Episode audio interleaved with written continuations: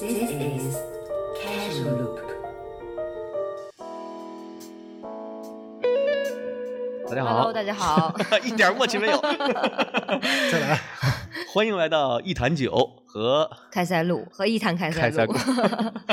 大家好，我是开塞露的主播苏放。哎，我是一坛酒的主播裴军。今天我们两个呢，在菲律宾薄荷岛联合录制一期节目，和我们当地的一个新认识的朋友，哎，对，呃，对我而言又是朋友，又是我的师傅，那就是哎亦师亦友。亦亦师亦友。嗯，那你先介绍一下你师傅吧。先让我师傅跟大家打个招呼吧。呃，Hello，大家好。那个、哎说到亦师亦友，之前咱说过这个话，就是每一个领域，特别像自由潜这个领域的话，某个时候可能你就超过我了，对吧？哎你就成为比我更高阶的了。哎，那可能你带的很多人以后，他不能叫我师祖啊，是啊啥的，对吧？就朋友，就朋友。我觉得到未来之后就可以实现这个教会徒弟饿死。怎么能饿死呢？这不行。哎，要不然师傅就是师傅呢。这师傅一说话，这个嗓音就特别的好听，很是很低沉。年纪大，年纪大。那我也做个自我介绍。哎我姓树，一束花的树，树嗯宇，宇宙的宇。我是云南人，一八年疫情前我就在这边打算长待，是因为疫情又回国待了三年，然后今年国内开放以后就又回来，那等于刚回来没多久，应该是三月份，三月份半年半年多，中间也回国回了两趟，因为我一直以为您是一直在外面待着，待好几年不回去那种。也有这种想法，因为这边疫情的时候封岛，整个岛已经完全的封闭，不进不出了嘛，嗯，那确实是很痛苦。就国内也不好，这边也不好，就想着可能国内安全一点，就怕这边你万一就当地人他没有收入啥的，会有一些，但其实挺好的，嗯也还好。就菲律宾也不像一些舆论啊报道什么的比较排华之类的，并没有。其实应该你们待这几天也还是有感受，是吧？嗯，大部分菲律宾人其实还挺热情、挺友好。基本上就是该怎么样怎么样，然后大家在这儿生活呀、干什么的都还挺正常的，至少在岛上吧。咱们反正我是一直在岛上待了两个月吧。那因为这个岛是比较旅游业发展的，所以他们对各国人其实都很友好。那有没有，比如说马尼拉或者其他城市，可能会比这边的热情度稍微降低点儿呢？其实也不是这样，就是热情度的话，像马尼拉也分区域吧，可能就是一些稍微乱了点，因为马尼拉它有贫民窟，也有一些偏门的一些产业，嗯那那些地方相对乱一些。除开那些地方呢，它也有相对好的地方，就像我们去的，它有 BDC 还是什么一个区域的话，嗯挺好。就当地人也挺热情，大部分人我觉得还是善良的人挺多吧，全世界应该都这样。对嗯对，我当时来马尼拉的时候，在那边待了一周，感觉还不错。确实是晚上也没怎么出门、嗯啊，然后白天正常该去，至少旅游景点是挺 OK 的。它这边马尼拉像什么西班牙王城啊什么的那些教堂，都还挺不错，吃的也不错。啊，马上 这么一过程特别堵车，就跟哎对大城市一样，特别特别堵，而且那边路上，它越靠近旅游点的地方，它有好多马车。很多游供游客 嗯可可以就花钱就可以坐的那种游览马车，类似于。咱们话题说回来啊，我其实来这边能跟树哥认识，其实还是挺，就是怎么说呢？按照我的原计划，很有可能咱们是碰不到的。我是跟您学自由潜水，嗯嗯啊，您是我自由潜水的师傅。按照我原本的计划，我是没有打算去学这个自由潜水的。嗯我来这边打算潜水，当时脑子里想的是那种就水肺潜水，嗯带着气瓶儿下去，嗯在水下能呼吸。我其实我至今都不知道为什么会脑子一热跟您学潜水，缘分。缘分。所以可能也是我来这个地方时间那么长，我也想是说体验一次，可能好奇。那您当初是在这个岛上接触的自由潜水吗？还是说在国内就在岛上啊是一个什么契机呢？我是一六年的时候去的新本纳考了水费，我也是当时 O 加 A 一起考的。之前在国内的时候，我也在单位然后每年也会利用各种假期，呃，一群朋友、单位的同事约着一块儿出国旅游，特别喜欢玩水。我一七年第一次来菲律宾，我去的杜马盖地，当时就是去潜水。一七年年底来了一趟薄荷，那个时候自由潜水在国内其实还没有现在那么普及。一八年我过来待了快有一年，一九年的时候，因为长期在这儿，然后呢又有一些就性格各方面合得来的朋友，每天晚上。因为这地方它不像国内，你很多娱乐，对吧？天一黑五点半吃完晚饭，大家就在一块儿，就像咱们这种就开始喝点啤酒，嗯，聊聊天儿，就这种。国内当时应该是玩自由潜比较早的人，嗯，就经常在一块儿聊天，啊就是这样才开始了解并且接触了自由潜水。所以也是被一些玩这些的朋友影响的。呃，对，我是这样。之前咱们课程里面不是聊过，我是野路子出身，出来岛上的时候，当时没有做潜水相关的行业，但是做旅游，做旅游的话就接一些私人团，国内的朋友啊，定制团，类似于这边就很有名的巴里卡萨，你们今天呃刚签完翻带的那个地方，对，就有跳岛游。跳岛游的话呢，带客人出去，他们会有一个浮潜的一个内容。那一般我玩的比客人还要嗨。我是这样把自己的水性，就是从能下两米、三米、五米这样练出来。野路子出身，所以又接触了玩自由潜朋友以后呢，才真正想去更深入的了解自由潜内容。等于是您这个就先享受到了自由潜的乐趣，然后再回去上那个课程。相当于我之前啊玩的，我觉得不叫自由潜，扎猛子，扎猛子，就是扎猛子，不断的让这个猛子扎的久一点。深一点。对。哎呀，其实对很多人来说，自由潜好像就是扎猛子，因为大家不太了解这项运动。嗯嗯嗯对，那请问自由潜跟扎猛子，你觉得区别是什么？既然您是从这条路上走过来的，嗯，区别就像裴军当时跟我学第一天，哎咱们就在这泳池，对吧？和对于我来说，因为我知道二星它是初阶，对吧？对这前面还有个一星，但一星呢，它就是一个体验。二星呢，其实很多学员他通过不了，通过率很低。啊就像我二零疫情期间我考的教练，我到现在带了一百多个学生，我的通过率就百分之二十左右。嗯那么其实在我看来，最大的难点它就是排耳压，它跟水肺不一样。水肺你用阀式你就能排耳压，但自由潜它不一样，因为你没有持续的让你去吸气，对吧？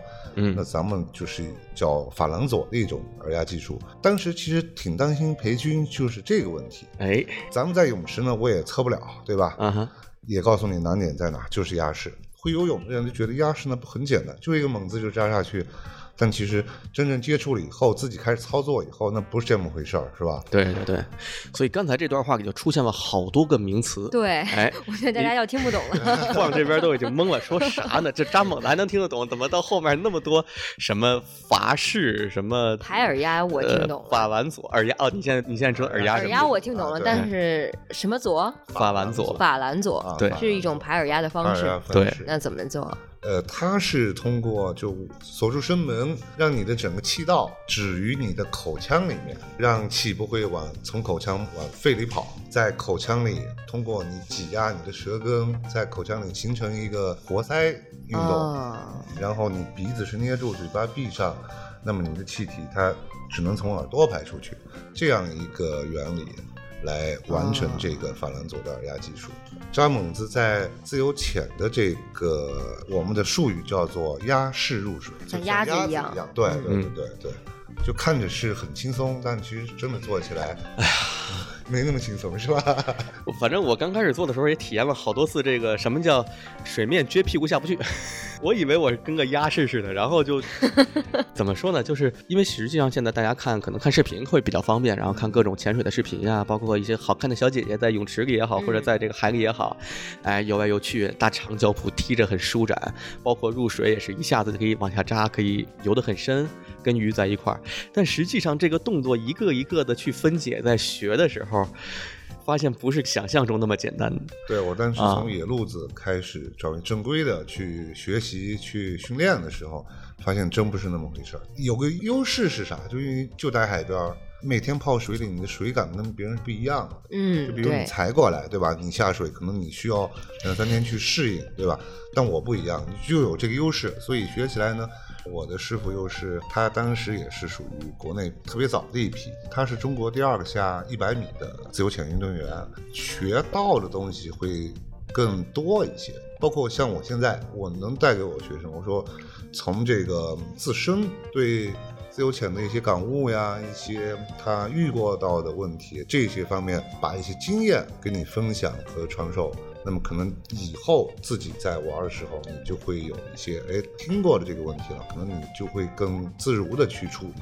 就是说，水肺潜水重在理论技术，相比之下，自由潜水更在个人的领悟力。嗯，嗯，硬说区别的话，就咱们水肺，我跟放这潜了好几天水肺，就是背一大瓶子下去，啊，对，哎，我们底下能呼吸。嗯，咱们时间待的长，咱们最长待四十七分钟，对，哎，下去不出来了。自由潜呢，就是相对装备就太简单了，一个面镜，一个脚蹼，你就往下踢，踢下去到气儿没有再上来。这个嗯我得打断一下，到气气儿没有啊，对，不对，不是气儿没有，上不来了，是那个，反正到你的那个你受不了了上来，这么说行吗？区别也挺大，就很多人就说，嗯呃，水肺潜水就是看东西，自由潜水就是突破自我、挑战自我。任何一个事情，它的定义想法应该是不一样的，嗯是吧？就是自己感受的东西，我感受的跟你感受的肯定是有区别的。表象来看，它就是这种，你自由潜水就憋口气往下扎。一般来说，像我们训练就在一深海挂一浮球，你就能看到你的潜棒和一根绳子，但其实它感受不一样。所以说，其实我刚才问您的问题就是特别好奇啊，因为就可能大家对自由潜水的认识就是我憋口气下去潜，到一个最深处就往回走就上来，这事儿有什么劲呢？第一个感觉就是我首先是挑战极限的一事儿，嗯很难能想到它有什么有什么乐趣。嗯嗯。这问题不应该我看到底你俩应该能 get 到乐趣吧？我现在是能 get 到一点乐趣，然后要不然我现在也在想嘛，我到底刚开始说要学自由潜的时候，我到底是怎么想的？我现在还没想明白，我不知道为什么我是开始的，我是学完之后才 get 到那乐趣的啊，啊。然后我刚才问树哥，树哥是等于先体验到乐趣，然后再回去学的。那我想分别听听你俩这个五百块钱的乐趣和五块钱的乐趣都是啥？我这是几块钱的你？这五块钱的，我我为啥五块钱呀？因为你说肯定你体验到的乐趣会比树哥少一些，而且时间也短一点。啊，时间肯定是短，我一共当然，才几就是这个。快乐对每个人的意义是不同的。那对于他来说 哎，他是比别人又有个优势。如果我跟他是一个平台，我也初学者，他也初学者，他有很大的优势。我开始得意了啊！来，树哥继续说呃。必须得得意，这就是我们刚刚说到的两种耳压方式，法式和法兰佐，对吧？那么法兰佐后边它还有其他 BTV，BTV 是啥？就是棉手压式拍耳压，就他都不用用手去捏鼻子，他就能在水下把耳压给拍掉，就叫 BTV。他呢，他是天生 BTV，啊，就是也有天生法兰佐。你不知道这个名词之前，你不知道你是不是天生，对吧？得接触。那好多人他接触了，哎，我会这个，为什么自由潜的通过率很低呢？二星就是因为法兰佐，法兰佐任何一个人都能学得会，你只要用正确的方法和技术来做。但是呢，它就有个区别，就每个人的生理结构不一样。比如我的鼻咽管、我的耳咽管跟别人的不一样，天赋异禀，那我就更容易做，我的效率就更高。那么有的人他哪怕会了，他正着在陆地头朝上，他能做；他头朝下他做不了。在水下也一样，就像我们一开始呃开放水域的课程，嗯攀绳的时候，其实很多学员一开始倒着下不了，他就得正着下，正着他能下，倒过来他又不能下，所以他的这个优势呢，真的就是已经把很多初学者最烦恼、最痛苦的问题给解决了，他没有这个烦恼。啊他的课程我们就说，第一天挺紧张的是吧？啊，那是第一天那特别紧张直接就是在这泳池憋气，对，然 然后踢谱开放水域也挺紧哎张，哎对但是对对后边适应了以后，其实那天是啥？吐了，哎吐了，吐完以后就就立马精神了。哎，我这黑历史都没跟人聊过，说来听听嘛，所以没事儿。状态特别不好。一开始就嗯我也看得出来，他自己也挺难受。后来他说我想吐，我说那必须把它吐了。头天没喝酒，因为这一点都遵循的挺好，嗯说你头天不要喝酒，也别晚睡。但咱俩昨天好像都都有点晚啊啊。自由潜它其实对身体的要求不能说挺高，但是至少你得正常的一个身体状态，对吧？嗯潜水它是这样，所以到底发生什么了，让你想吐？就是难受，就不知道为什么，可能跟睡眠有关系吧。因为毕竟那天睡眠其实也不是特别短，大概睡了有个五个小时。然后五六个小时吧那天有点胃反酸是吧？对，胃反酸。其实主要是那段时间我刚从达沃回来，嗯嗯您刚从马尼拉回来，对，完了咱们还在就是生物钟还在那个生物钟上，然后咱们第二天早上七点就要出来来练习。对，当时我的生物钟习惯是大概四点钟睡到十二点起，那这我太理解了，跟我头一天一样。可能就是还在倒时差那种状态呃，。对，身体倒时差，然后到了海里之后，在海里漂啊、浮啊，包括尝试了好多次，嗯、那个潜不到，然后再浮上来，然后再下去，再浮上来，整个过程就是越会越来越不舒服。嗯嗯，实际上最后我也没吐出啥，我就是顺着那个洋流找到了一个不会往回漂漂回来的地方，呕了一下。释放了两大口，那是因为 压力太大，导致你胃里的这个压力也更大。应该是嗯都包含，包括身体状况，包括精神状态，以及呃，其实有可能包括现在我再去自由潜水，还是会有保有那种对大海深处的恐惧，会有那种心理因素这是。你最近提到的。对啊，因为自由潜的话，它跟水肺最大的区别就是，你水肺你得看东西，对吧？那么你一般有悬崖，或者你直接你就到你的这个想看的一个地方，嗯对吧？自由潜我们其实就是深海，大部分人首先我们抛开对大海敬畏这种字眼，嗯它就是深海恐惧症啊！我看不到底，看不到下边有啥的一个状况下，人的心里都是抗拒的，对吧？对对对那其实我跟裴军，我们在课程里面一直都跟你在说，其实我也恐惧，我也是个正常人，但是嗯我在上课的时候，我在带我学生的时候，如果我比他表现的我还欢，那这课肯定上不了了，对吧？嗯所以树哥在上课的时候演得很好，一点看不出来害怕，甚至还挺开心在那看我热闹。对，其实呃每个人都有，我也看不到底的情况下，我也会去有一些，它是感情动物，对吧？我会想，我看不见的下面它会有啥，是吧？对对对对，而且就刚开始往下下的时候，你就不管是攀绳还是踢蹼往下下的时候，尤其去的时候，你就觉得你去的时候还有气儿，但是你现在每走的一步到底下之后，你还需要再上来。那我现在能下去，我能不能上来呢？就在下去的过程中，这个心里会一直都，反正是在我心里有的。啊，然后脑中就开始想起那个海底那首歌，来不及，我跑调了，特别害怕自己会留在底下上不来，有那种恐惧。觉得返回晚的时候吗？说实际的，在目前的这个深度，以我的就是以大部分人的身体状况来说的话，它客观来看都是不晚的，至少在二十米以内吧。然而心里害怕。觉得上不去了，我是真的有一次，就是实际上咱们之前上一次聊了一次，就是我有一次特别急促的出水嗯嗯啊嗯嗯，那应该是我第一次下到十二的时候，对对对，我当时在下的时候，内心就是一个怎么说呢，有点赌气，就说我操，我他妈这都下不去，我不管不顾，我我我使劲我也给下去，然后就下去了。下去完之后，马上就慌了，说我操不行，来不及了，我上上不去了，我要呼吸。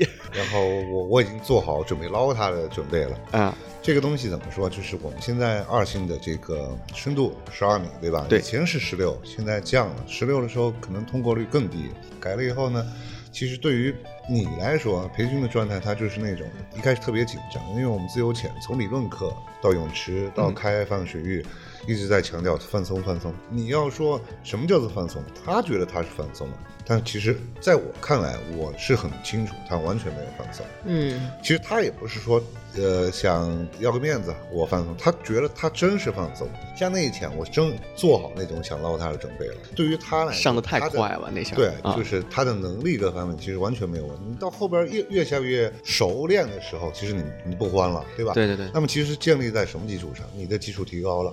然后你已经到过那个深度了，自己心里有底儿了，你不会再慌。到后边几趟我陪你下，就下得更深了，完全超过了我们的考核的深度。这个也是在自己能力提高的基础上来实现的，嗯，对吧？哦，其实我现在才盘出来一点，我为什么要学这个自由潜水。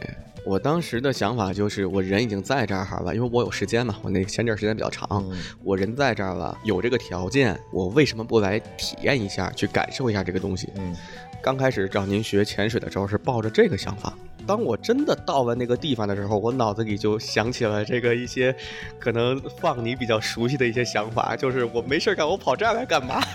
因为之前苏放他在这边学水费的时候也经历了一些故事。我在水里哭了一通，啊才继续下去。我们俩基本上是要放弃了。啊，我觉得我也放松了，这啊就是你说的，啊，对，对大家都觉得自己放松了，但其实就是有一根弦儿没下来，嗯你的那种恐惧感是没有突破的。对，其实这个我能感同身受，因为我当时我学水肺潜水的时候，我在海里，因为仙本那它不像薄荷，嗯它的平静水域是在泳池，嗯它直接就在军舰岛，哇，就六米深的沙地，就直接出海。头两天是喝了两天海水，我控制不了我呼吸，我教练的所有的配重全给了我，还给我绑了几块大石头，但我都飘，就吸气。你吸气的情况，你鼻子就在吸气，我就一直呛水。嗯就，头两天真的，我也有想放弃的那那种想法，真真的适应了两天，到第三天，哎，好了，就真的是需要去适应的。所以，呃，我一直在想，这个两天半的这个课程时间，其实对于很多初学者来说是不够的，是短完全不够很多学生，因为像我上理论课，自我介绍完以后，我都会问很多学生，特别女生，为啥想学自由潜？拍照，拍照好看，那没没没毛病，肯定好看，对吧？但是你真正了解过自由潜没有？我就觉得好看，那你别下水，你陆地拍也能拍好看，对吧？所以自由潜这个东西，在我看来，我就真觉得就是你先了解它，了解了以后，你再来决定你要不要去尝试。抛开难度来说，你头几个课程真的是很痛苦的，嗯，那太痛苦了，真的痛苦。就是啊你从你憋气到你踢谱，对吧？对谱一踢，然后做压式都很困难。是二星的话，要求是在静态水域憋气两分钟，两分钟。啊，就趴在水面上，把脑袋埋在水里，完了在水下四十米啊，四十米动态踢普，就是你脑袋不能露出水面，动态平行的踢普，踢四十米。这个泳池有多少米？这个泳池是二十多，啊还要转身，还要转身。而且转身的话，技术动作做的不好，你还要单 还要起来费气。就就出水。了。对对对。啊，我当时就在这个泳池做了无数个来回，无数个二十多米吧，应该是做四十米，他转身挺溜，但 就游到三十左右就就放弃就就放弃了。哎，我那三十，哎呀，怎么回事？但那天其实不完全怪你，那那就那两天，因为正好国庆期间，泳池真是没没怎么打理，就水有点浑。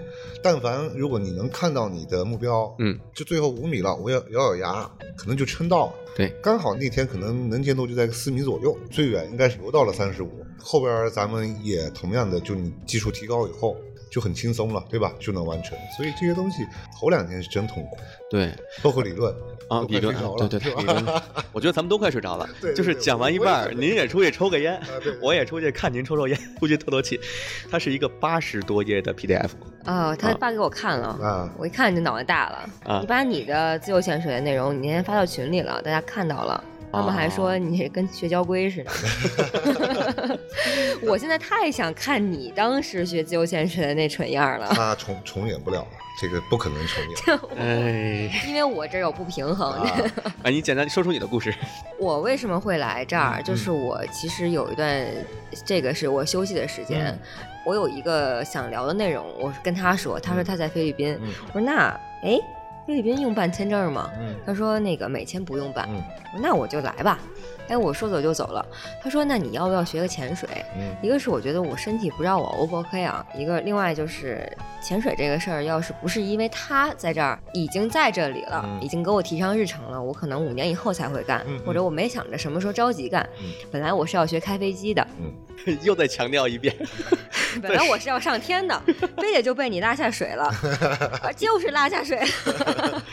你待会儿模仿你在水里的那个语气再说一遍。哦，就就是头一天啊，到了薄荷岛，行李放下，换上泳衣，就被拉到了浅电学理论课。啊理论课大概两三个小时之后，就直接去了泳池。啊，当天就要做到一个水下摘面镜，嗯盲游嗯多少米，再带上这个事儿。前一天是就睡了两三个小时转机，嗯根本没有一点心理预期会是这样，太特种兵了。嗯我觉得我就真的是出个差都没这么紧，那天真做不到了。那天晚上大概最后一个摘面镜这个事情就做了得有一个小时，嗯实在是觉得生理心理都不行了，我就对这件事情已经开始有抗拒了。第二天直接到海里，嗯说你昨天没做好的摘面镜，今天在海里做，嗯，那个石头又堵在心口上了。就是当第一次下水，呃，我才下了三米，嗯好好像才三分钟，我就放弃了。他他他们等着飞机过去。我就觉得，不是，他飞机说半截儿，那那不接着说后半，没事，继续来吧。咱们咱们你不让今天的不能让飞机咔嚓了咱们今天录制的环境是在一个户外，生态的薄最原生态岛的一个状态。对对，而且那个飞机会鸡鸣，鸡鸣有鸡打鸣，对吧？啊，那狗 呃，狗狗吠，对，狗都被关进去了，不然也有，也有。还有鹅叫，昨天晚上有好多鹅叫。我在水里下去了三分钟，我就觉得我要上来，我整个人都是告诉我你要上来，就是你在这里，我说看见鱼了，挺好的，这不跟浮潜差不多吗？我啊可能仅限于浮潜就可以了。啊，我真的觉得我不不明白，我为什么要来这儿跟他干这事儿，为什么把自己陷入如此的困境？嗯嗯，真的要放弃。我说你俩别跟我说话。当时我还觉得教练在旁边等着我，然后他一脸期待的看着我，我还是做不到，我太耽误别人时间了。嗯太想完成它，后来他已经做好准备了，说咱不练了，嗯咱就当体验一下。我特别微弱的，我这是最后一一股气儿，我说咱们再试一次，如果不行咱们就放弃。几乎那会儿有百分之八十的想法是放弃了，嗯，我真的哭了，我在海里我嗷嗷哭了一会儿。哎，你比我文明。你是嗷嗷吐了一会儿，就这必须得排出一些什么，咱们才能通，是吧？哎，对，结果我都没想到，我再下去的时候就特别顺利的把这些都完成了，我也没想到会是这个结果。那现在这两天的方贷，为啥叫方贷？就是欢乐钱，对吧？啊持证钱，这两天的感受呢？就自从那个坎儿那天过去以后，都挺好的啊，就嗯其实找到乐趣了，是吧？对水下摘面镜，发啊现怎么就不难了呢？啊，就好多事情其实就过去了。嗯嗯嗯，其实我是觉得薄荷岛，首先它是一个很适合教学的一个啊地方。它这个地方就自由潜也好，水费也好，它流全年流不大，就是因为如果有流的话，可能对初学者相对不友好。嗯然后水温也挺好，这两天其实哪怕不穿湿衣，穿个水母衣下去都不会冷。包括咱们自由潜，北京都是穿水母衣直接就下了。这边的教练呢，我也不是评判别的地方职业操守不好，但这里的教练百分之九十九肯定职业操守都很好的。薄荷岛疫情前，其实像现在中国人常待的。可能有百分之八十以上都是从事潜水相关行业。那么你如果操守不好的话，那是让自己的口碑啊。来薄荷岛学潜水是真没错，打个广告呢。说到最后打了个广告，我想我我还是为这个地方打了个广告，所以说对比仙本那和其他的地方，在这儿开始第一步是正确的选择。嗯，其实也不是这个呢。刚刚呢，就是我是以实际当地的实际情况。你说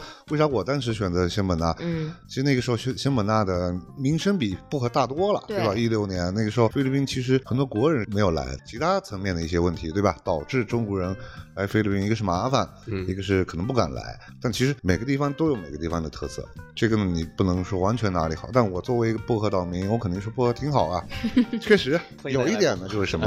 你们这两天看东西，确实东西很少，能看到的确实不如某些地方。说在水里嘛呃，，在水里，对你像仙本那，它有十八单啊，嗯十八单事业顶级潜点嘛，这些东西它对比呢，你从每一个层面都对比，嗯。有优势有劣势，嗯，没错这边是一个对新手特别友好。就我觉得最大一点是水温，对，对水温舒适，然后水下呢，你说看不到什么大东西吧，但是也是有很多东西的。对尤其从国内来到这边的人，其实国内没见过世面的人哎，就基本上没什么东西，一看底下五颜六色就已经很开心了一。下从那种隔着个玻璃缸海洋馆里看到的动物，哎，就在眼前，哎，是吧？对对，然后立马你改变了。是的，然后那个小水母还可以蛰你 这你你呃你你是深有深有感触了，是吧深？有体会啊，字面意思。您在这边，您是一当教练就在薄荷岛当的教练是吗？呃，我是疫情期间考教练，其实对于嗯我来说，我从来没有想过要以潜水成为我的职业，嗯对啊，就是当时怎么想的要考教练呢？就是因为闲。闲就像一开始说的，当时薄荷封岛了，对吧？啊，整个岛封闭了，封闭了。我当时我是到四星，可以考教练了，你得二星、三星、四星。这块我问一个问题，就做个嗯科普。四星是到什么级别算是四星？比如呃，下到多少米？它的深度是三十二到四十，嗯然后闭气呢又延长至三分多，三分十五的我都忘了。然后动态是 T 七十米还是多少？大概是这样。就你像二星，其实二星我相对不会对你的技术动作呀。等等这些会有很严格的一个规范，不要求你达到这几个考核就能通过，对吧？二星就是能到就行，不管你姿势好不好看。对对对对，但到三星就不一样，你就会有一些要求，有一些规范了。那么你到四星，因为四星过了以后，你你就可以成为助教了。哦，那么你都可以带学生，嗯，前提是要有一个教练，教练资格的在旁边，你可以成为助教。那么所以对四星的要求已经很严格。那但是我是考完四星以后，在岛上挣的钱，然后正好另外几个小伙伴，嗯他们也想考自由潜教练，就约着就走吧走吧，那反正也闲，嗯，那就考了。考了二零年年底我就回国了，当时赶上了一个国航的一个预约，约上了。嗯从马尼拉飞了仁川，仁川去了杭州，但是就这样回国。然后二一年我在三亚待了一年，就整年都在教课，啊，都在教课啊。但是还是一直心心念念播客。啊，感觉还是这边环境好。呃，对，国内其实三亚它主要是就是出海的条件有点艰苦，因为怎么说呢？那边不是很多一些基地，嗯，呃，对吧？它可能会有一些活动啊什么的，那又封海了，那可能我们出海就得换地方。那最远的是从三亚得去到分界洲，啊，你开车你得开一个多小时高速。那其实每天你说出海本来很累，加上你得开车三小时，就环境各方面，然后海水呢挺冷的。我第一件五毫米的湿衣就是在三亚买的，就一下水觉得不够用。不够用，不够用。那边水温大概多少？可能夏季的时候也能到二十八九，但大部分时候二十七八、二十六七这样。其实虽然听着一两度、两三度的一个温差，但在水下，因为自由潜它是一直泡着，对吧？嗯，我们得一直，而且长时间不动，就在浮球，对吧？对对，调节呼所以吸什么的。你人的这个体温是逐步在降，水温的话是完全受不了。但也不说三亚不好，那三亚酒店好，对吧？嗯，我在这边，现在在薄荷潜水，基本就已经不穿湿衣了。我包括这两天跟苏放一块儿，咱们水肺潜水的话，我都是一件水母衣就下去，嗯嗯啊，我也可以省配重，啊。也方便穿衣服就带装备也快。但像薄荷的话，你到下个月十一月开始，也会变冷吗？也会冷，包括到晚上，比如你们骑个摩托车，再骑穿个短裤的话，可能你会稍微有点凉。啊，它虽然没有呃四季，但其实还是有点变化的有点变化。对，对啊。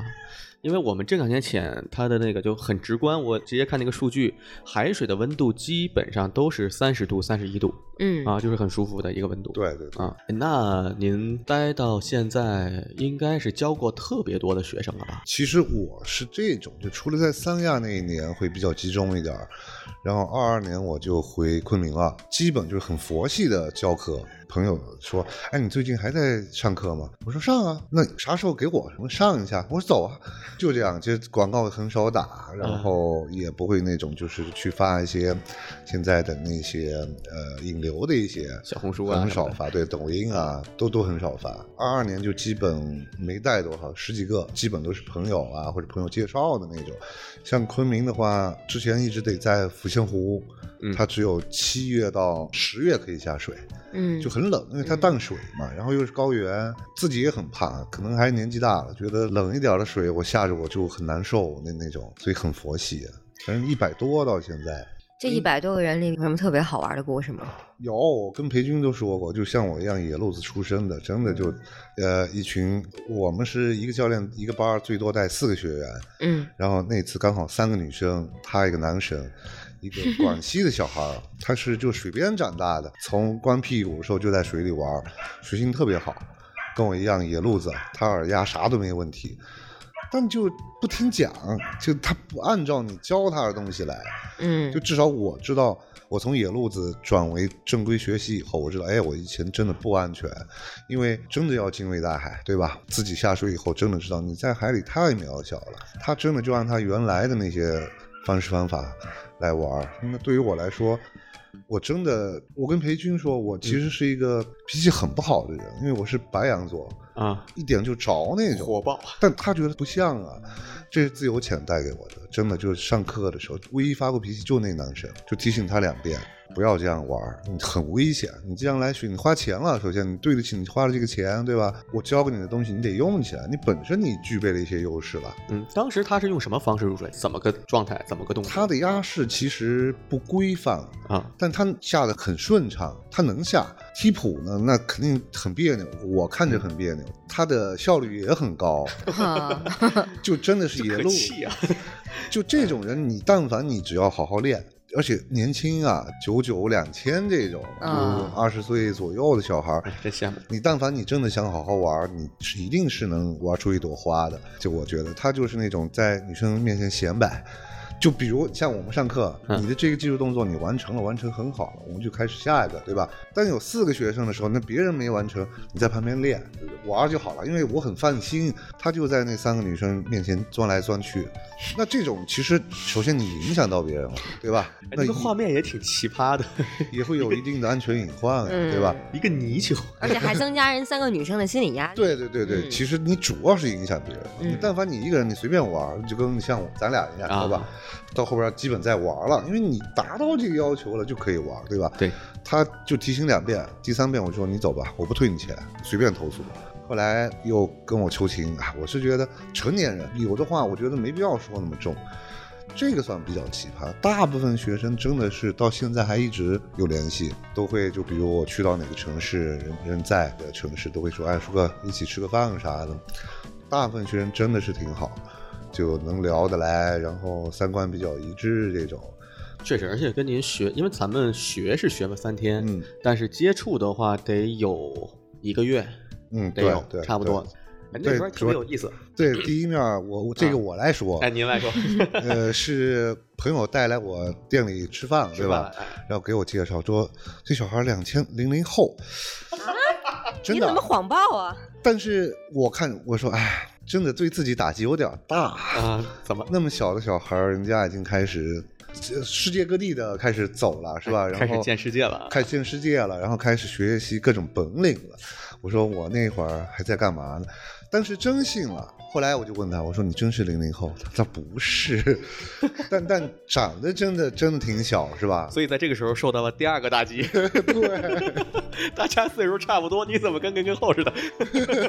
我也觉得是。这两天我看你，咱俩真的是，你还比我大半个月吧？嗯，对，是我看怎么有时候又在船上看他跟个小孩似的，他感觉就像是个十八九的吧？啊，哎，真是可能心态啊各方面不一样。我跟你们说，搞喜剧就是年轻啊。对，所以现在肯定有不认识我的听众特别好奇我长什么样子，哎，嗯你好奇去吧。回头我偷偷发给大家。那所以，我就是嗯就说到一开始，万一有一天我想永驻我的青春，是吧？可能我来拜你当师傅了，是吧？跟你学喜剧，对吧？可以，哎，我待会儿把那个收费项目给您发一下，行行行，也分成好多技术动作，一项一项考核达标。可以可以可以。那女生呢，就是学自由潜水想拍好看照片的女生非常多，有什么对女生的建议？比如说女生经常会犯什么傻？不是女生会，其实就是在你这个提问方式好危险。因为我是女生嘛，我代表大家，就是你想学没学，可能会学的。其实我到目前为止，我带过最优秀的一个学生就是女生，嗯，她是天生法兰佐，她的所有技术动作没有超过三遍，她就能完成。就像裴军，他的优势就是耳压，对吧？但其实他的压式入水，包括踢谱，其实揪的东西挺多的，我？刚开始姿势挺难看的一，直在揪，扭着屁股下去。那个女生她是辽宁的一个东北女孩，真的是每一项技术动作不超过三遍。我不会跟谁都说啊，你来，你太适合学自由潜了，怎么怎么的。我觉得首先你你得先了解，然后女生来呢，大部分的百分之八十吧，说是为了拍照好看，那其实没有毛病，对吧？那谁不爱美？那很多男生都在拍。那么我是建议，就是首先你得会游泳，哪怕你不会游泳，你得不怕水，这个是先决条件，这个是前提。哪怕你不会游泳，但是你要能用浮潜装备游两百米。对于我来说，不会游泳的学生我不带的，就我自己的学生我是不带的，下都不敢下，你怎么学？我教着也累。建议呢，就是先了解，了解完以后呢，再来考虑要不要尝试，因为它真的不是一个很容易。就包括你想学开飞机，对吧？你了解了以后，你再做这个决定。我是属于那种在体验之前看到这个事儿，我是不理解的。我能理解自由潜水这个项目作为一个突破自我的专业项目，嗯嗯，但是我不太理解说你。在陆地上好好的，你要学这个东西，然后要可能二星还行，你下去拍个照好看，确实也好看。嗯嗯。那但是再往下继续钻研，图个啥呢？我就一直有那个迷惑在。呃，那这个我一会儿先把三星的这个学费给你发一下，你就可以知道后边可以学啥。就我的乐趣是在跨过门槛，进到自由潜水这些东西，感受到之后，我是理解了，因为我自己真的在那个海里直上直下的去往深海提普，甭管是到多少米。你吧，感受到了在水下被海水包裹的那个感受，在这个过程中自己跟自己相处的过程，包括一些比如说在水底感知放大的那种状态啊，在感受着水压，感受着耳朵，感受着自己的肌肉酸痛、呼吸欲望、二氧化碳在体内堆积的感受，就所有的一切都很细节，包含着这个大海的温暖，全都能给到你。然后它还是一个挺独一无二的一种一种感觉，在完全没有体验过之前。可能我这么形容，就是这么一听，没有感受到过那个状态，毕竟没有办法亲身体会到嘛。所以说，我现在在体会到这些感受之后，我有可能再往下走一走，三星啊之类的，三星、四星之类的。虽然说我现在听这些考核的东西，都已经感觉挺窒息的了。对，确实像你刚才说的，就是自由潜，它真是一个独一无二的一个运动，你应该想不出第二种不通过呼吸来完成的运动。只有自由潜，确实是。对于我来说，你也问过我这个问题，咱们在之前聊天的时候，就说自由潜带给我什么，它的乐趣在哪儿？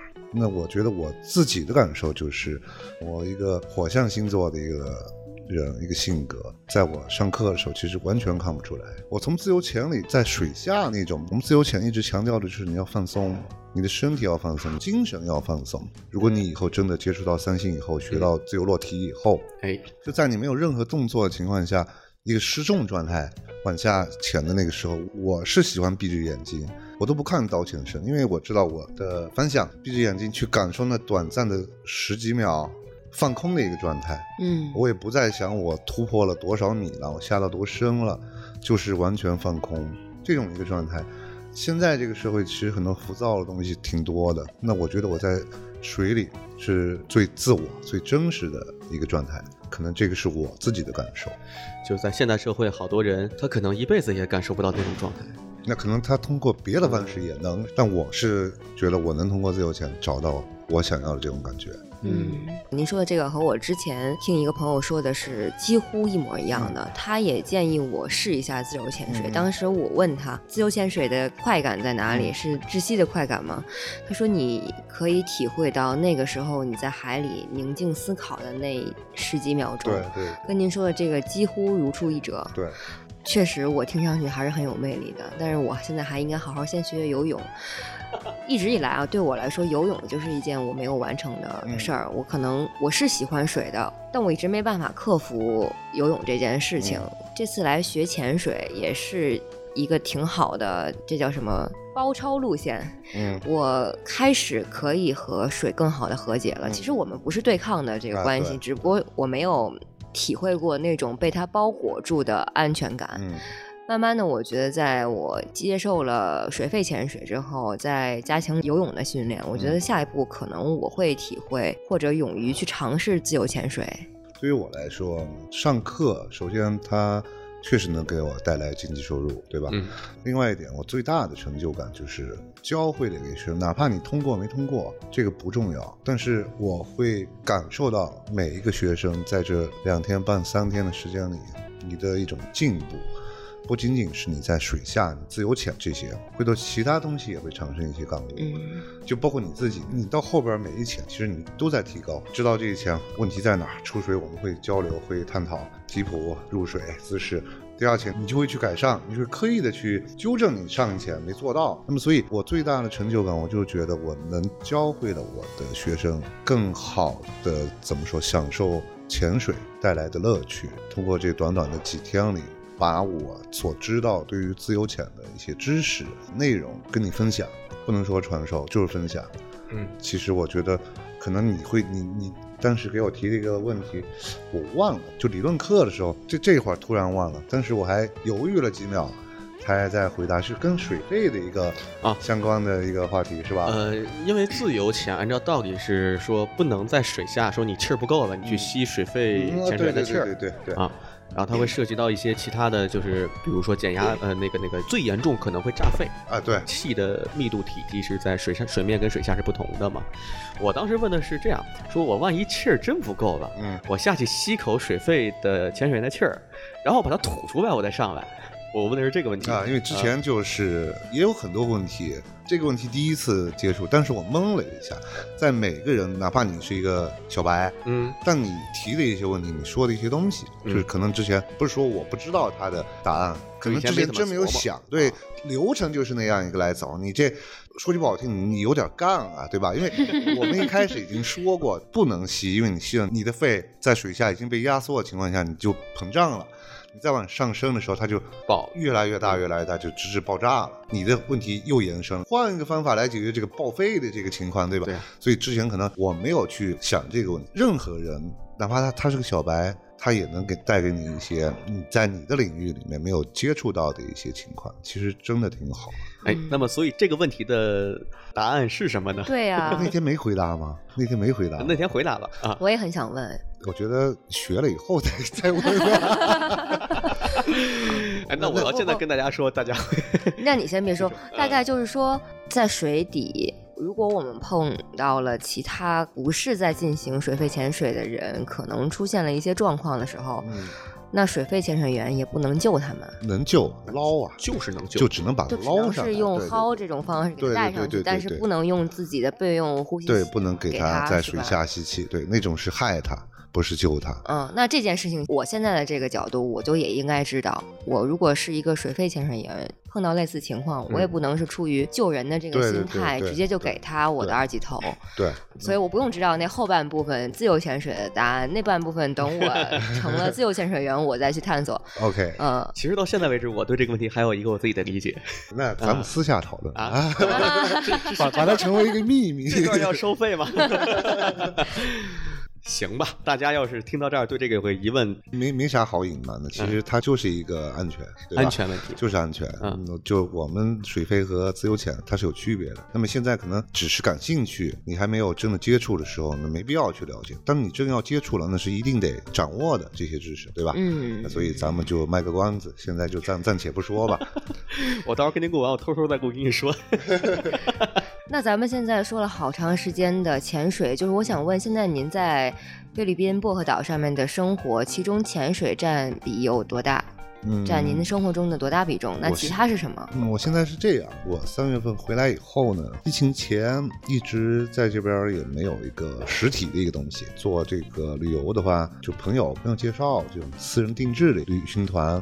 这次回来以后呢，也是疫情前我一直想做的一件事儿。我因为我云南昆明的。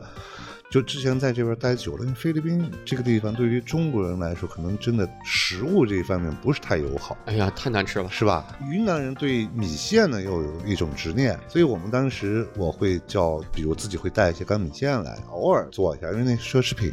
那么那个时候就一直想，我想吃的时候就能有，那就想开个店。那么这次过来以后呢，也刚好也碰到了一个合适的店面，就把店面给接了，做上我之前想做的，就是卖米线，因为。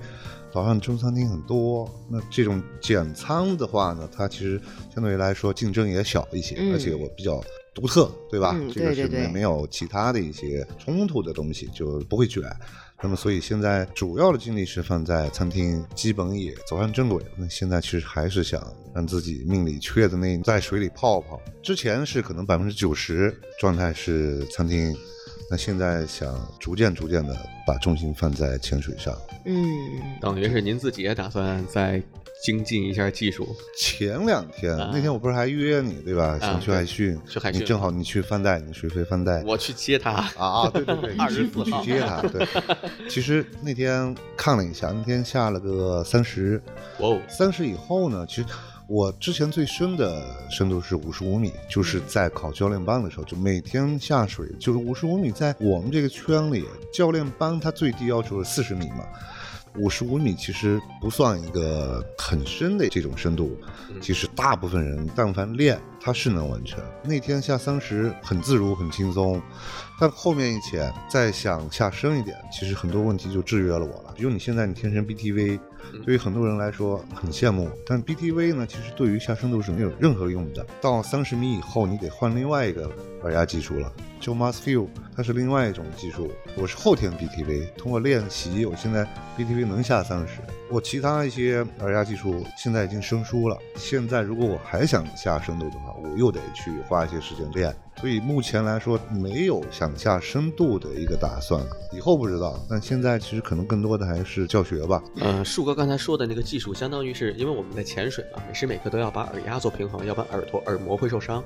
像我一直说我这个天生 BTV 这个东西，天生北京台，哎，对，天生北京台，它就是，哎，我不知道放你有没有感觉到，咱俩每次潜水的时候，你没有看到我做过耳压，从来没有捏过鼻子，所以就是我还不知道 BTV 是啥，我猜一下，是不是就是其实靠自我调节就能达到？对，就是比如咽一下口水或者梗，它就过去了。耳压的时候不通过捏鼻子，它的气也不会从鼻孔给跑掉。连手压是，我有的时候手压好像也不管用，自我调节如果慢一点下，一直在调节的话是可以的。我不知道那是不是叫 BTV。其实 BTV 不像法兰佐能看得出来，它只有下水，因为你如果用法兰佐的话，你的鼻翼会鼓，就你气出的时候会鼓，但 BTV 你不捏鼻子的情况下，你看不出鼻翼。做动作，这个 BTV 在陆地上看不出来。对我每次做的时候，就是靠喉咙靠后的一些地方，然后包括鼻腔或者反正就是整个脑袋中下部这些地方的肌肉，它自己动动一下，耳压就好了，动一下耳压就好了，是吧？然而就我这种状态，它在水肺的时候会比较舒服，你深度比较深的时候也可以，因为好歹我有气，我嘴里可以一直在吸气。然而自由潜水的时候，比如说三十米，然后甚至更往下的时候，这个方式就很难，几乎做不通了。对，就要换其他的方式。包括法兰佐也做不通了，大部分人是做不了，得采用 Must Feel，所以这个技术是要到四星以后，超过三十米的深度了。才需要去学到这个技术。哎，你说这些技术最刚开始谁研究的？就是有个人特别想往下走。那其实一边游他一边琢磨。对，其实说到这个的话，就 是敬畏这些先驱者，是吧？他们去摸索、去探索，在没有人去教他的情况下，他自己去摸索一些东西，其实真的挺牛。人的潜力都无限大。就有个念头，就想往下看看底下有什么。那自由潜水到三十四十五十这个深度的时候。全程往返大概有多长时间？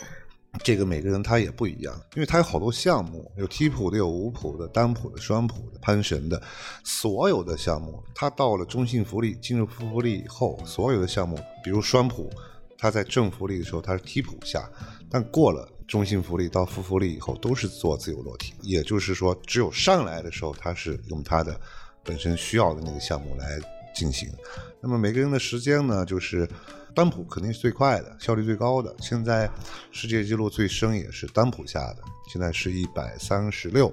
一百三十六米，好像时间大概是四分多。自由潜这个项目呢，我一直都说我不建议我的学生去练闭气，真的很难受，他没有任何乐趣可言。你不要在你没找到乐趣之前，你就把自己给憋劝退了，对吧？就憋着真的难受，憋着气，也不用去担心你憋不到两分钟，很简单，对吧？很简单，很简单。其实引导一下，这些很容易就完成了。真要学，不要去考虑它有多难，它真的很难。先想好，你也是比较不慎重，真的是。他是想干什么马上就干那种人，其实也挺好。就是很多事情你可能一犹豫一纠结，你就没干了，对吧？嗯，也挺好。对我当时，嗨，就是好奇，我就是纯好奇。然而，这个确实是我在薄荷岛待这两个月，我除了水肺潜水，包括我还学了一些其他的。但是学自由潜是我在这两个月我觉得我做的一个最棒的决定。嗯，可能也因为遇到我的问题，哎，也可能是。谢谢谢谢，必须的是。谢谢。您一般都是这么跟学生说话的，让学生好在介绍新的。不不不不，呃，就像你刚刚说的，我真的觉得我能教给学生，而且还能成为朋友，哎，这个也是我的一种运气。就真的就像一开始说了，为什么你会选，就是缘分。对，每个人经历不一样，我又听到了不同的故事，对吧？就包括。我从裴军身上也听到，从自己创业到现在搞喜剧，从每个人身上都能学到很多东西。刚刚树哥说的这些故事呢，如果大家想了解，可以听我往期的播客，对，大概有四十多期，挨个听都能听到这些故事。哎，然后哎，我最后挺好奇，挺有意思的，就是有一个话题啊，嗯想听听您是怎么看这个问题的。嗯就是潜水就分成水肺跟自由潜水，水肺是带着气瓶儿嗯在水下呼吸，自由潜水咱们就是一口气全呼吸，然后靠着自己的身体机能下潜。有一种说法说，这个自由潜水的人就特鄙视水肺潜水的人。因为我自己也是水肺潜水员，我不能自己鄙视自己，是吧？